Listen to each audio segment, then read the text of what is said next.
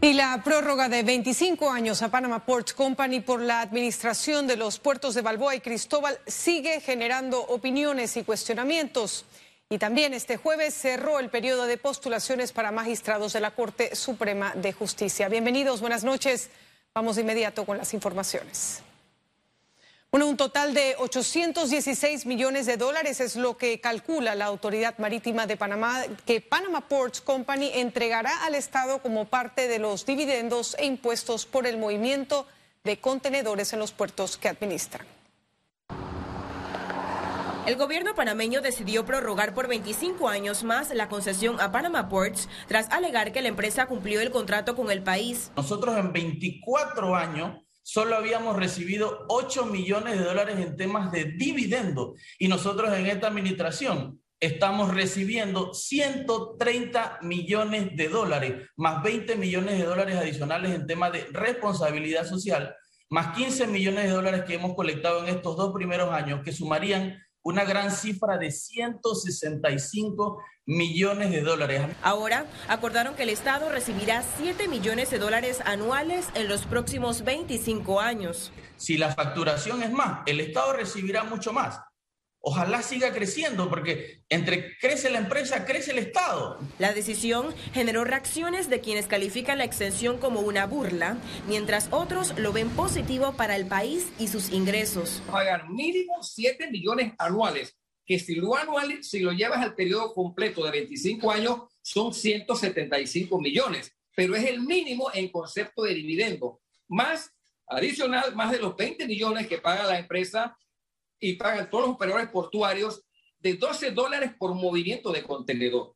O sea que la estimación que hace la, la Autoridad Marítima de Panamá está muy cerca de los 800 millones de dólares. Es un estimado de 800 millones de dólares entre dividendo e impuesto al contenedor en 25 años. Decirnos que nosotros nos tenemos que sentir contentos con 7 millones al año es una burla a un país que ahora mismo está pasando una de las peores crisis económicas en su historia. De los cinco puertos que hay en Panamá, esta es la única empresa en que el Estado tiene dividendos. Ciara Morris, Econews. Bueno, y las reacciones también se extendieron a través de las redes sociales con cuestionamientos de líderes políticos, legislativos y analistas del tema. Hagamos una revisión de lo más destacado. El actual presidente del PRD, Pedro Miguel González, expresó en su cuenta de Twitter que la extensión del contrato fue lamentable e indignante. Añadió que seguirán reclamando que Panamá logre mejores beneficios de sus recursos. Los diputados independientes Juan Diego Vázquez y Gabriel Silva también expresaron su inconformidad. Tildan la acción como una vergüenza. También el ex candidato presidencial Ricardo Lombana reaccionó a este anuncio y pidió rendición de cuentas. Por su parte, el politólogo Richard Morales dijo que el problema no es Panama Ports, sino las concesiones y privatizaciones. Con esta extensión se espera que el Estado reciba mayores dividendos por la administración de los puertos del Pacífico y Atlántico. Keren Pérez, Econews. Y este jueves venció el periodo de postulaciones a magistrados de la Corte Suprema de Justicia con 79 postulados. La Comisión Especial Evaluadora del Pacto de Estado por la Justicia se instaló oficialmente para definir el mecanismo del proceso. Para este viernes, a través de un sorteo, revelarán el orden de las entrevistas que iniciarán a partir del lunes 28 de junio. En 20 días nosotros podemos entrevistar a esas, esas personas y dentro de esos 20 días o dentro de los 25 vamos a tener el tiempo suficiente para reunirnos, hacer la evaluación y rendir el informe. El ex magistrado de la Corte Suprema de Justicia y representante del Ejecutivo, Harley Mitchell, negó que existe un candidato favorito para el presidente de la República. Puedo confirmar que no hay ungido. Todavía la lista no está debidamente confeccionada y ni aún estando confeccionada la lista de los aspirantes, no hay ungido estamos iniciando un proceso de selección. La comisión elaboró un cuestionario para los participantes y enviará la lista completa y una corta con recomendaciones de quienes reúnen los mejores perfiles, tal como se dio en el proceso de 2019. El cuestionario tiene tres bloques de preguntas. una del, del primer bloque, o no el primero, uno de los bloques, tiene que ver con el conocimiento y la presentación y, aceptación de la comunidad, que tiene que ver con los aspectos personales, individuales o privados. El Ejecutivo deberá nombrar los magistrados principales y suplentes de la Sala Primera de lo Civil y la Sala Tercera de lo Contencioso Administrativo y Laboral. Félix Antonio Chávez, Econius. Y prescripción del caso pinchazos telefónicos sería un escándalo para la justicia panameña, afirmó el abogado Francisco Carreira Pití en el programa Radiografía. Yo no veo por qué en este caso el tribunal no puede ordenar que donde quiera que esté el presidente recluido o guardando reposo o lo que sea, no tenga el acceso a estar presente en la audiencia. Hoy electrónicamente se puede dar toda esta circunstancia y así se evita el riesgo, porque aquí lo que estamos es como en una carrera de qué ocurre primero, si vamos a la audiencia o el caso prescribe.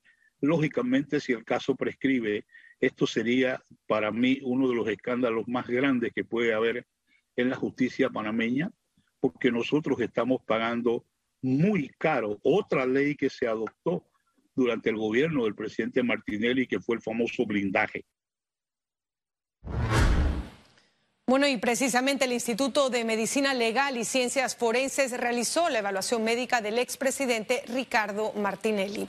La institución informó a través de sus redes sociales que dos médicos forenses acudieron a las instalaciones del Hospital Punta Pacífica lugar donde se procedió con la operación de la columna vertebral del expresidente. El reporte fue enviado al Tribunal de Juicio Oral y al Ministerio Público. Los querellantes alegan que la incapacidad médica de 30 días es una estrategia para evadir la justicia por el caso de los pinchazos telefónicos. Y el Consejo Nacional de Trabajadores Organizados decidirá este sábado si regresa o no a la mesa del diálogo por la caja de seguro. El gremio reiteró que entre las condiciones solicitadas está el restablecimiento del sistema solidario de pensiones la suspensión temporal para el desarrollo del estudio de la situación financiera por personal técnico de la Organización Internacional del Trabajo. El cambio del facilitador por una persona que cuente con la confianza de las partes y se mantenga la integridad y el carácter público de la entidad. Y el Ministerio de Salud habilitó un nuevo centro de vacunación en el corregimiento del Chorrillo. Se trata de la Escuela Manuel José Hurtado, donde se aplicarán dosis de AstraZeneca para mujeres y hombres mayores de 30 años. Las jornadas de vacunación se realizarán de lunes a viernes hasta el próximo 30 de junio, en un horario de 7 de la mañana a 3 de la tarde.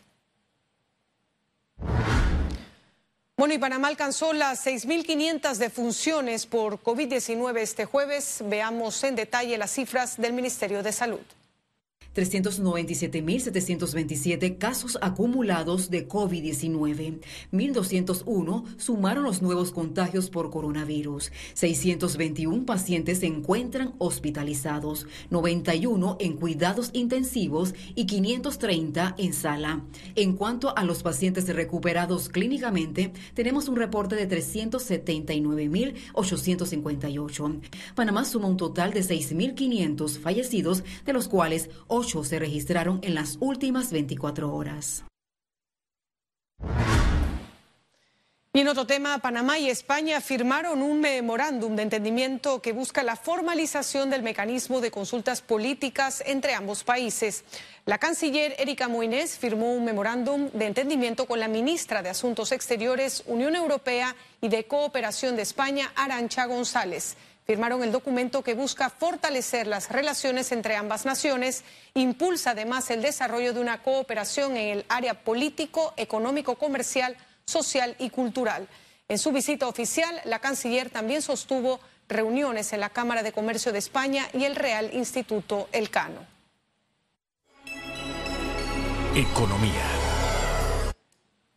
El sistema bancario nacional reportó un aumento en los depósitos, pero advirtió que el margen de ganancia continúa impactando. Este jueves, en conferencia virtual, la Asociación Bancaria de Panamá informó que los montos de los nuevos préstamos otorgados en 2020 cayeron 42% comparado con 2019. Esto debido al cierre de la economía por la pandemia. Los créditos nuevos del 2020 fueron un total de 14.274 millones de dólares versus los créditos nuevos que habíamos desembolsado el sistema bancario nacional en el 2019 que eran 25.444 millones. Es decir, casi la mitad, 42% menos desembolsamos en créditos nuevos a empresas, a personas. Y estos créditos nuevos, recordemos siempre, que se traducen en generación de oportunidades. La nota positiva fueron los indicadores de este 2021 que reflejan recuperación económica. Los depósitos aumentaron 8.5% a abril 2021. La liquidez se situó en 62.08% y la solvencia en 16.3%. El rendimiento sobre el patrimonio de los bancos en el 2020 fue 6.4%. Un indicador aceptable, no bueno, pero aceptable en la banca, tiene que estar por encima del 10%. Entonces aquí definitivamente vemos el reflejo, la banca no ha estado excluida de este impacto, ha estado igualmente afectada como cualquier otro sector económico. Además, reiteraron la importancia de que los más de 400 mil clientes que se mantienen afectados por la pandemia se acerquen a negociar un acuerdo para el pago de sus préstamos. Hemos pensado como clientes que no hacer nada es una buena decisión. Voy a esperar, eso es la peor decisión. Y lo digo como panameña, no lo digo como banquera. ¿Por qué es la peor decisión? Primero, porque yo me imagino el estrés que uno debe tener con esa situación. Y segundo, porque lo único que estamos es dilatando algo que vamos a tener que abordar. No permita que la preocupación lo consuma. Acérquese a su banco, explique su situación y verá cómo habrá una solución aún para esas personas que no han podido que no han podido recuperar su empleo o sus ingresos. El periodo para lograr acuerdos vencerá el 30 de septiembre de 2021, pero sus efectos podrán extenderse más allá del 31 de diciembre de este año. Ciara Morris, Econews. Y ante la Asamblea Nacional fue presentado un anteproyecto de ley que establece una moratoria por tiempo indefinido para la explotación y exploración de minerales en la República de Panamá.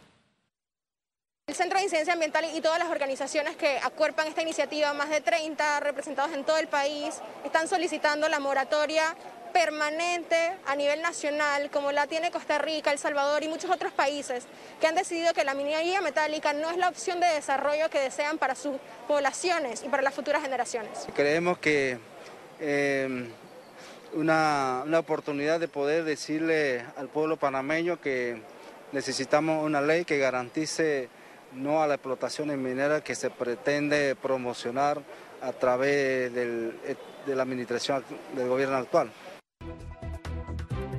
Una breve pausa al regreso internacionales.